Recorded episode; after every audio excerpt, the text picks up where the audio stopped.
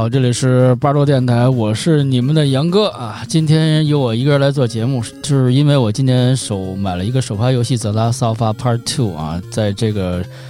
上周五然后发售啊，我买了这个首发的电子版，然后也玩了二十多个小时啊。所以那个我一贼是买了这个游戏，但是是买了一个典藏版，现在还在路上，我不知道他玩没玩到。啊，群里的小伙伴也有玩到这个游戏，然后也做了一个简单的分享和交流。啊，老聂可能没有买这个游戏，所以我就想在这个第一时间跟大家分享一下我对这个游戏的一个感受。那个，这是我第一次做这个双剑龙节目，游戏节目啊，其实我还挺高兴啊，因为我终于可以自己做这个游戏类的节目了啊，这个是我之前没有涉足的一个领域啊。我呢，其实就是也不是一个资深的游戏玩家，然后大家那个也别拍我，我只是聊聊我这个对游戏的一个感受。其实，呃，我也玩了大概有大半年游戏了吧，PS 四。那所以这个今天主要是说我自己对这个事儿的一个感受。其实呢，这是我第二次买这个首发游戏，第一次是在去年十一月这个《死亡搁浅》啊，当时因为我是去年九月份买的游戏机嘛。然后这个，呃，死亡搁浅首发，然后我就去在这个，呃，这个商店里买了一个，但那个游戏现在还没玩完啊，然后也不算烂烂尾吧，因为我地儿没过去，我也没看攻略，啊，一直就卡在那儿。然后这个游戏给我这个一个相当大的启示啊，死亡搁浅，就是以至于影响到我现在，就是在现在这个疫情这个期间呀，一个。人生的一个生活态度的一个思考，就是人与人的连接。那个游戏虽然是一个快递游戏啊，其实讲究的讲的是人和人之间的联系。这个也可能跟我自己的工作有关系吧，因为现在这个疫情这么呃泛滥的情况下，这个没有人聚集，很多事儿都干不起来，很多事情也特别没劲啊。因为我是做呃活动的，还有跟体育相关的一个事儿。一基本这些事儿都是这个人群聚集的一个情况，但是今年由于这个是疫情的情况，很多事情都干不起来，就是没法将大家联系和组织在一起，所以让我觉得人人与人的联系和沟通是一个特别重要的一个事儿。呃，再说说这个游戏呢，我现在基本是考虑买都是数码版，因为我说实话家里没地儿啊。这个就跟纸质书一样，虽然说纸质书我现在也在买，但是更多买电子版跟 Kindle 里看，对，而且随身就是都能带走那种感觉。因为这个感觉吧，可能是这个感觉可能是跟我之前在这个去加拿大上学这经历有关系，因为我当时想带好多东西啊，就是。啊，喜欢的东西都带在身上，但是一开始觉得什么都想带，但其实那个行李是有限的，你也带不了那么多东西。一开始有点舍不得，但是后来做了一个简单的断舍离之后，啊，觉得这个还还可以，然后自个儿这个身心都感觉了轻松啊，还挺愉悦的。然后我只带了我自己需要的东西。然后其实至于收藏这件事儿嘛，我觉得。因人而异吧，这个，而且现在我觉得很多人现在都已经变成一个收藏家了。对我来说啊，就是从这个球鞋到黑胶，啊，从玩具到游戏，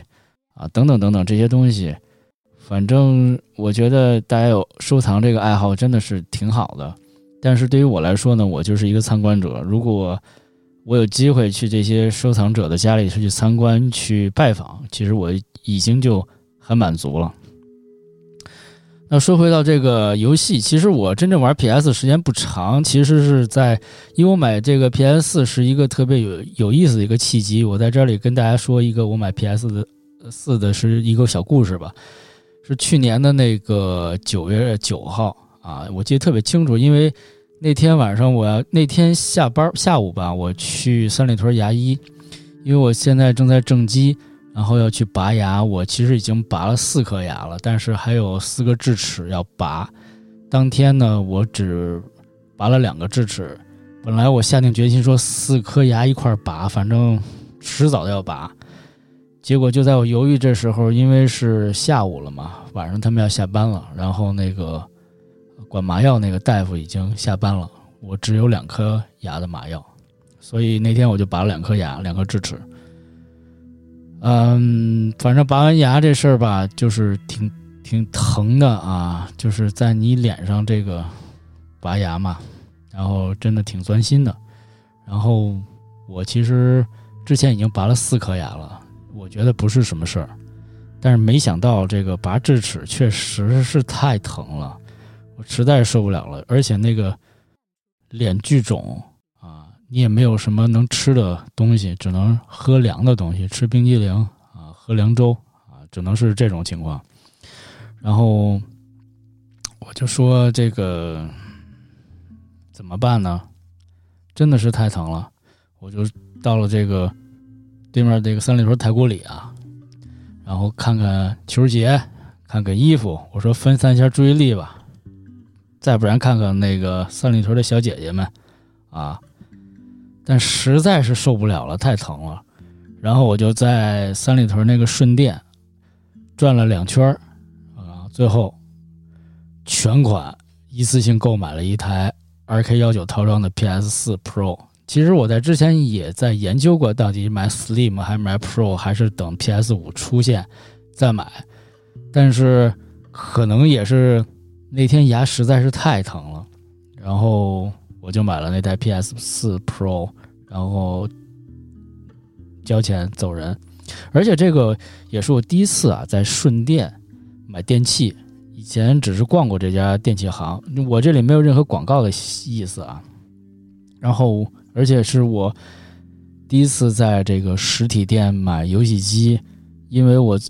我不记得我会在实体店买游戏机，而且是这种电器商店。可能如果有的小伙伴或者是玩家，那么可能会早年间在鼓楼或者现在在鼓楼那个那些游戏机店买游戏机或者是游戏玩吧。但我确实没有这种经历，所以我不是一个非常典型的玩家。游戏机买完了之后，其实我也不知道怎么玩，也没有 PSN 账户，就是 PS 的一个账号。然后当时我买的套装嘛。然后里面是两个手柄，还有一个 RK 幺九的国行版游戏。对我买的是国行游戏机，然后就忍着牙疼。然后因为第一次玩 PS 四自己玩吧，之前我也玩过 PS，但是自己玩会很爽啊。然后一下就玩到夜里两点多，然后其实牙也不疼了，感觉。然后那天那天晚上睡觉还挺香的，因为终于感觉我和。NBA 还有篮球，还有游戏有一个连接，就在那一个点。不过这个第二天我就没去上班，因为这个脸实在肿的不行，而且发烧了。后来我就研究这个注册了港服啊，当时有一个小技巧，我不知道现在升了级之后还能不能做，然后买了会员啊，也就是九月份买的会员嘛，然后第二个月十月份就啊会员送了《The Last of Us》。游戏啊，remaster 版啊，我要说一下这个会员嘛，就是你要买了这个 PSN 这 Plus 会员之后呢，它每个月会有这个免费的游戏啊，让你这个玩儿。其实我觉得这个会员还是挺值的。其实你买两个呃下两个游戏就回本了，但是更多的来说啊，这个会员呢是加你的好友联机玩，比如说。啊，玩这个二 K 啊、飞飞啊，或者是这个怪物猎人啊，其实只是一个平台和手段吧。我觉得，如果你要买了 PS，然后要联网，就一定要买 PSN。就像我这种不是重度的玩家，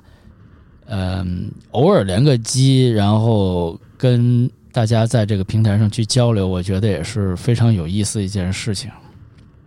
当时我记得我买这个游戏，呃，这个。PSN 大概三百多港币吧一年，反正我觉得是挺值的，而且还送《The Last of Us》。当时我也不知道是什么游戏，但是我偶尔的感觉是我之前听 e 贼疯狂给我介绍过，但是我之前没有什么概念啊，也不知道是什么东西，也没研究过。然后我就开始玩我，然后我靠，这个就根本停不下来。我整个十一真的是跟这个《The Last of Us》。一一块儿度过的，所以后来每逢这个年节，我基本上都会跟一个游戏相伴啊，都会跟一个游戏相伴，而且这样 这个拿游戏来回忆时间点，我觉得是还挺快的，而且还是非常的直接，就是。你想到这个游戏，就想到当时这个时间和情境，然后有时候你时你要从时间这个角度想，可能都想不起来，但是你想游戏的话，就非常具象，就非常有代入感。而且这个这个《The Last of Us》真的是这个剧情是太好了，真的是让我太好奇了每一步，而且这个恐惧和好奇的支配下，就让我不停的打下去。而且你也知道，十一的北京其实不是那么凉爽。我在这个我们家沙发上玩，真的是全身出汗，全身出汗那种感觉，因为是真的挺紧张的。而且我也是第一次玩这个顽皮狗他们家出的游戏，就是索尼旗下的一个工作室他们家游戏，我第一次感领略到这种震撼的感觉。而且我第一次有这个在电影里玩游戏的感觉，或者在美剧里玩游戏的感觉，这种。互动，啊，也是我能参与的这一部分。无论是电影还是美剧，真的让我觉得这种感觉非常的新鲜，而且是很深刻难忘的。而且我第一次从这个游戏的画质啊、配乐到剧情，真的是完全吸引了我。我之前从来没有这种电子游戏的概念，或者 TV game game 会给我带来这种的感觉。在这个整个玩的过程中，其实我一直非常惊奇，这个游戏的剧情怎么能设计的这么好？其实，说实话，我也看了很多年的美剧，各种离奇的剧情设计的等等等等。但是这个游戏真的是 让我感觉不一样的味道，真的是，而且感觉自己还挺自豪，第一次参演了这个美剧，因为我可能就是那个游戏里的了乔。我就是那个游戏里的艾莉，我就在面对这个生与死的考验，我就在决定绝境中做出选择和判断，啊，这一切都是我自己自己的问题，所以这个游戏给我带来的这个震撼和感触真的是太多太多了。但是说回到这个游戏本身啊，它是一个僵尸题材的这个游戏，这个末日求生啊，老少配，大叔萝莉，其实这些。都不是那么的新鲜，但是这个游戏最牛的地方就是对人物的刻画就是太深入了。其实这个游戏里呢，没有真正的好人或者坏坏人，大家都是为了生存，在如何做的选择啊，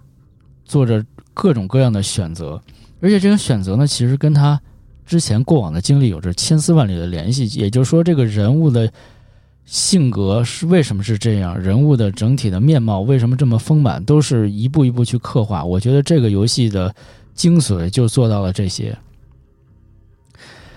单说这个游戏的内内涵呢，就是老乔和小艾丽，就是一个大叔啊，有一个曾经有过一个女儿，艾丽当时大概应该是十四岁。其实俩人根本没有任何的联系，没有任何瓜葛。老乔就是做一单生意。把这小姑娘呢送走，小姑娘就是这货，就是大送活人。但是每次这个绝境重逢啊，就是让本来没有什么感情羁绊的两个人，而且岁数年龄差的那么多，两个完全的路人，然后一次次的在绝境中重重生，化险为夷，面对各种重重的困难，想办法配合，最后走到了。走了出来，然后最后还生生存下来。我觉得这个是编剧给我最大的一个礼物吧。而且每次这种情节的这个紧凑，就是你会感觉到这都是意料之中，但是又是情理之外的一个感觉。一直这个游戏呢是用着戏剧的冲突在推动的整个的游戏的发展。在整个游戏的过程中呢，有引子做铺垫啊，比如说一开始老乔怎么他最后就会接手这个小姑娘艾莉，一直于影响到他最后做出的种种种种的选择，都是有原因的。你是在整个剧情的脉络发展中，你是可以有据可循的。而且整个游戏呢是有有正序、有插序啊，各种角度不同的手段，真的是一个跟电影一样的这个叙事的方法啊，让你不会感觉到时间段时间线有那么的困难、困难、混乱、混乱。我靠，我这嘴，它不会让你感觉到时间线有那么的混乱，故事交代不是那么清楚。我想这些他们都是用这个电影的手法来做这么一个 有张力的游戏，而在这个人性的描写中，我刚才也说了，也特别的丰富和饱满。有的人的选择善与恶、好与坏，就在一念一刹那之间，而且这个游戏里没有所谓真正的好人与坏人，其实大家都是为了生存做了选择。嗯，这个感觉呢，其实。和我这个同时期看的这个美剧啊，《行尸走肉》如出一辙啊，如出一辙，都是在末日有父子的感觉、感情，有朋友的感情，有亲情、友情、爱情等等等等，都是把这些情感和爱情放在放大到在一个这个末日末世的一个环境当中去，然后作为一个挣扎。作为一个选择，我觉得这个是非常好的一个题材，而且真的是让我两方面交织的感觉。好了，那个我现在就呃到了正题，回到正题，我们说到这个这次我玩游戏的一个感觉和经历啊。虽然说这是我第二次买这个。首发的游戏啊，第一次《死亡搁浅》那种，确实期待会很高，因为新机器，第一次买这个游戏机，第一次买首发游戏，啊，等等等等，看那个倒计时钟等等。但是最不好的话，好的事儿是因为第一次我虽然说首发，但是我记得那也是一个周末，但是我没有玩上啊，因为那个周末我出差了，没在北京，所以就没有第一时间玩上这个游戏。啊，出差出了三天，回来的时候已经第三天了，所以那个劲儿不一样。那这次不一样，这次是我从去年就知道这个《The Last of Us Part Two》要发售，啊，一开始说五月多啊，我也是奔走相告啊，因为玩了一之后就觉得有多么好啊，互相到处去安利啊，所以一旦，而且虽然说那个第一集的节目是一三年出品的，其实离一九年已经过了六年了。但是我第一次玩，我依然没有觉得它过时，而且对我来说，真的是我刚才说那么多，给我触动真的很大，给我留下印印象太深刻了，而且是在这个一的结尾是一个我认为是一个开放式的结尾，没有没有说这个老乔和小艾丽最后他们到了哪儿，最后的是什么样的结局，只是扣了一下题，The Last of Us。最后的我们，啊，最后的我们还是活下来了，还是在继续的生活，就跟真的看美剧一样。这个结束呢，上一季的结束，我想马上开展下一季。可能由于我这个运气比较好啊，去年玩的第一季第一集 Part One 可能是第二集 Part Two，然后今年就出现了，所以我还挺焦急的，因为时间不长嘛。所以我就是特别想尽快的玩到这个游戏啊，然后我就是预付了款，然后就等着这个发售啊，跳票了一次啊，五月份票跳到六月十九啊，一个星期五，因为星期四我就开始夜里准备下载啊，这个游戏七十多个 G，而且我买的是还是这个啊数位豪华版啊，因为香港的这个。呃，这个商店嘛，叫数位豪华版，然后这里面包含了一些东西吧，一些 PS，因为这个游戏再说一下是这个 PlayStation 独享独占的游戏啊，你在别的平台是玩不到这个游戏的，只有你买 PS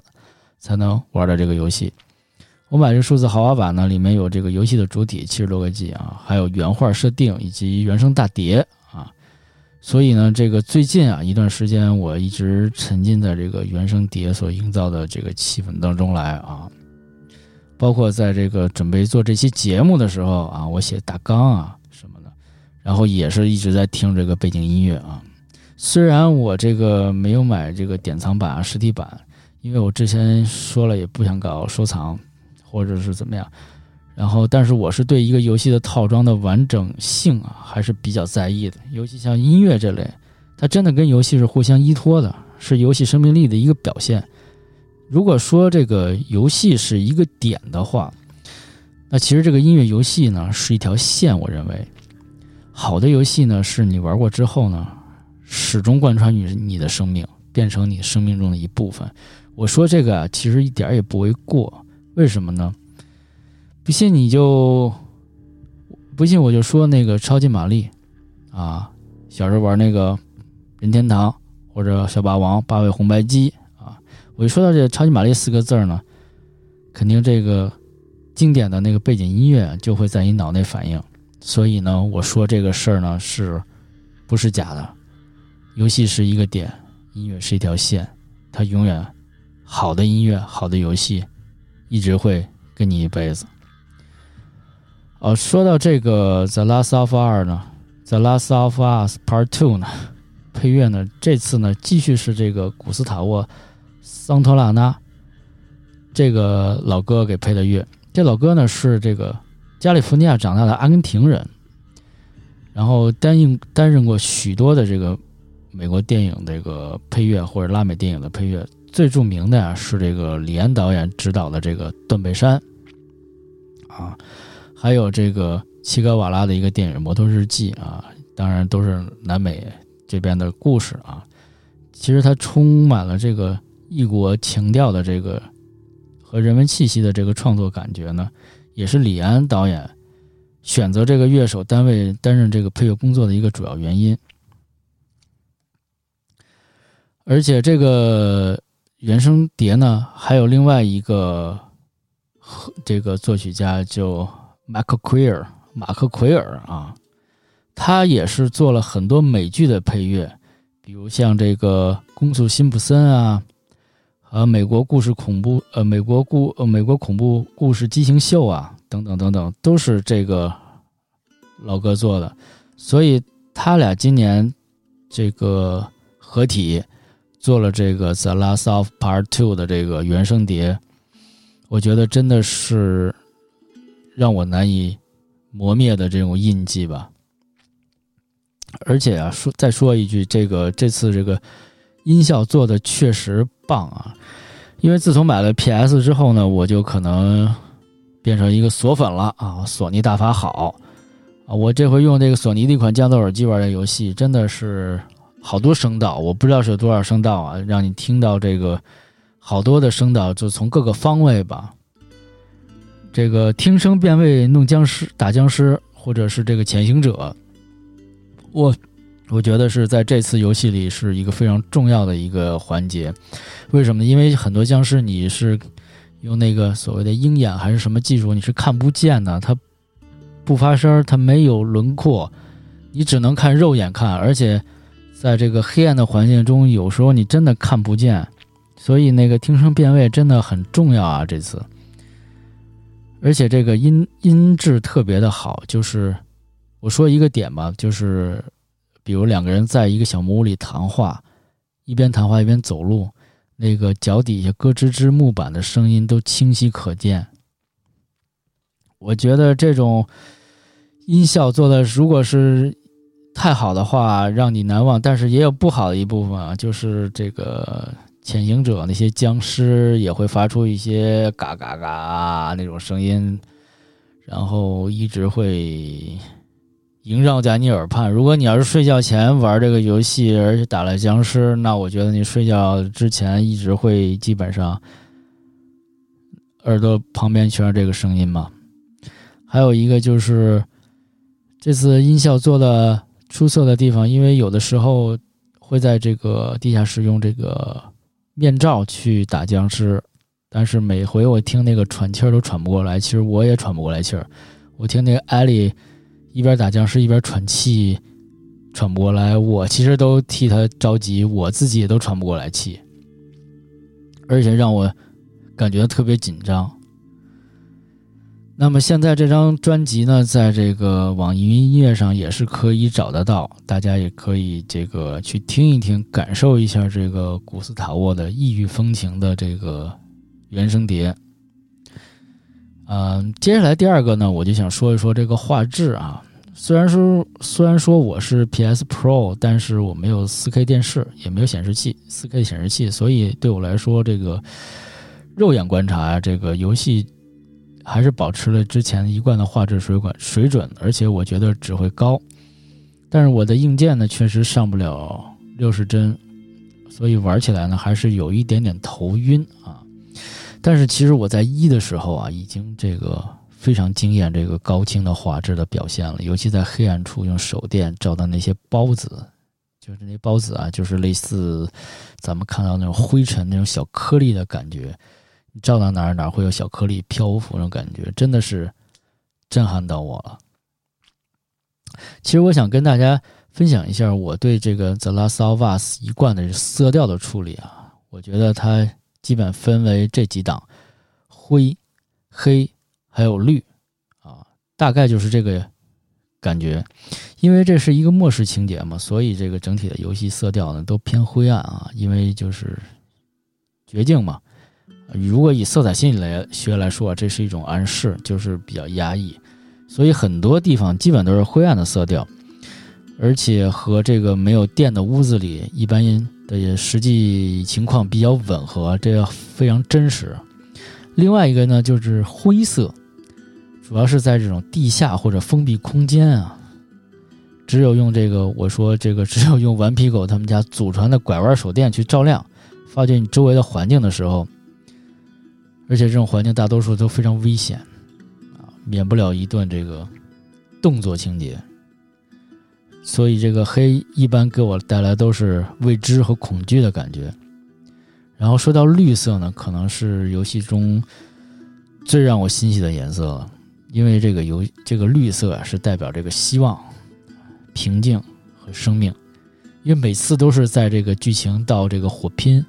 完了之后，从战场，从无论是从战场还是从地下，完事儿之后，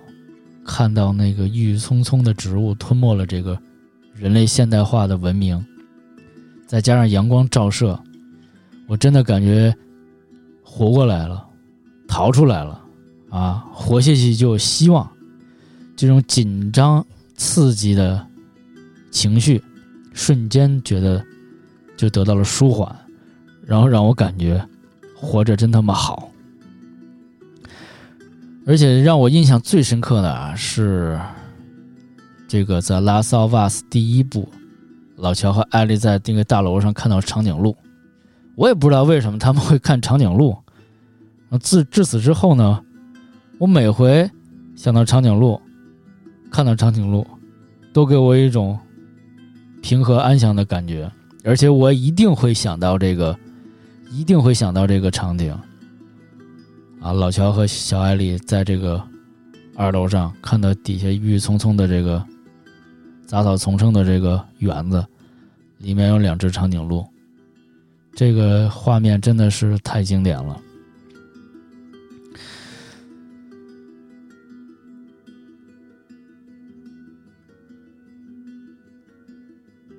而且现在这个我在现实生活中，今年尤其是今年开始啊，因为这个二零二零年是一个非常奇妙的一年啊，疫情这么爆发，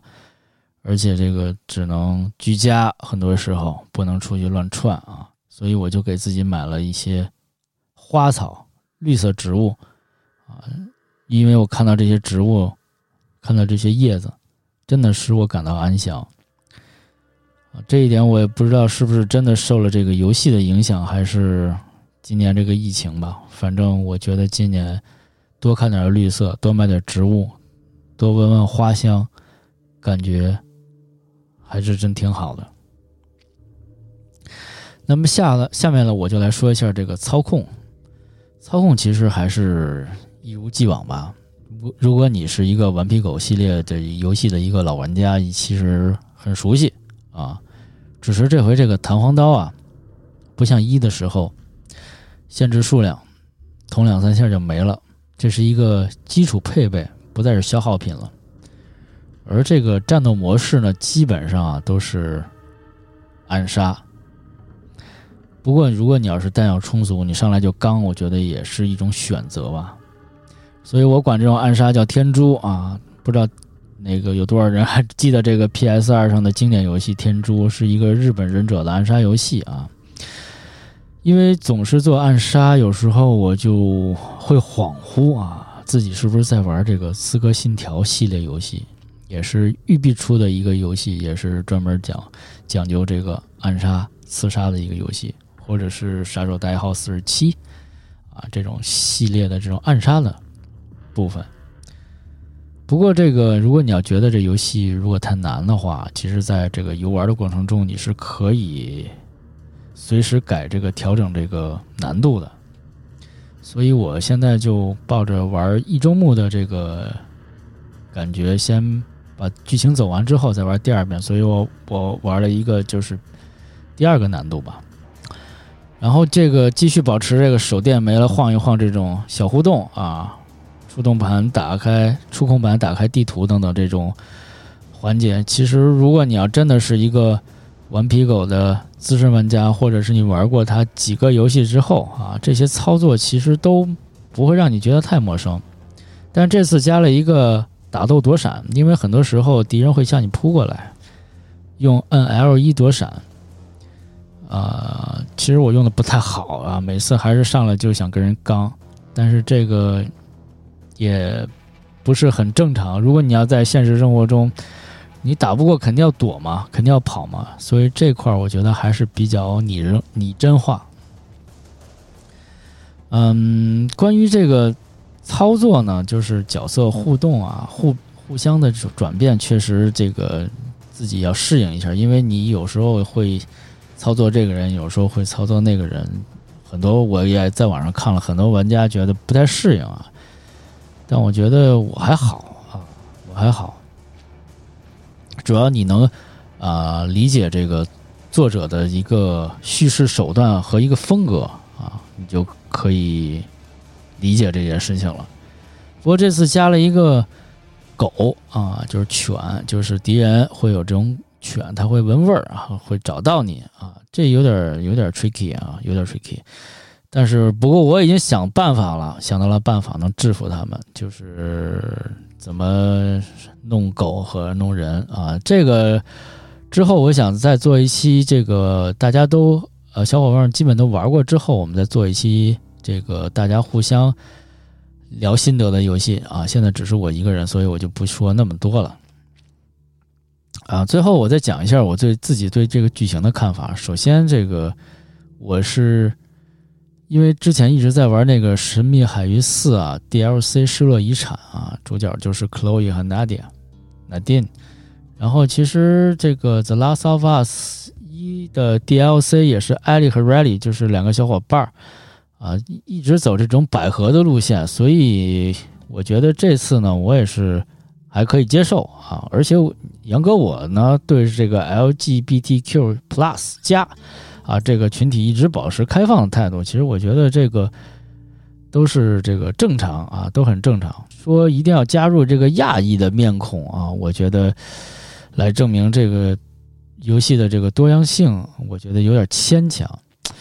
为什么这么说呢？我觉得如果一在一开始你就有这个亚裔的设定，就跟《行尸走肉》里的 Glenn 一样啊，一开始就有这角色啊，最后 Glenn 死掉啊，多少人伤心啊，多少人难过，多少人向这个编剧请愿，说怎么能给 Glenn 弄死那么好一小伙？所以呢，你在这个一的时候没有，二的时候呢突然出现，我就觉得有点突兀啊，我觉得突兀。嗯，还有一个就是要感叹一点，就游戏里啊，很多人。终结别人或者被别人终结啊！每个人都有自己的一个命运的终点，就是不一样，都不一样。我想说的是，这些命运啊，为什么不一样？都是他们之前的选择所带来的结果吧。所所以整个游戏呢，总的来说，有血脉喷张的时候，有激情的时候，也有温情的时候，也有回忆杀啊。各个场面桥段都有，还有挺有挺有意思的一些桥段。等回头大家玩完之后，大家可以一块分享自己觉得最有意思的桥段或者是场景。好，我今天也就说这么多了，因为我也知道这群里有很多小伙伴也在玩儿啊。我想等大家一周目之后，也就是说这个游戏的流程都走完一遍之后，我想我们一起坐下来，邀请像八月啊、洛克人这样的这个我们的听友伙伴朋友。啊，一起来聊一聊这个游戏的整体的感受，和这个游戏真正最后给我们带来的一些什么？我觉得这也是一个非常有意思的话题。所以呢，就等着大家最后啊一起来聊。我也挺期待这件事情的，而且我在这里也就是做一个邀约吧，希望这个有机会和大家坐起来一起聊聊这个有意思的。游戏的话题，好啊，今天呢，也就是我一个人，当当当说这么多啊，我也不知道这个群里除了玩游戏的人，其他的小伙伴是否喜欢这类的游戏的话题，因为我怎么说呢，还真的是玩了之后才会有感性的认识，才会有感性的感觉去跟大家去做一个分享。今天的节目呢，就到这儿。谢谢大家收听。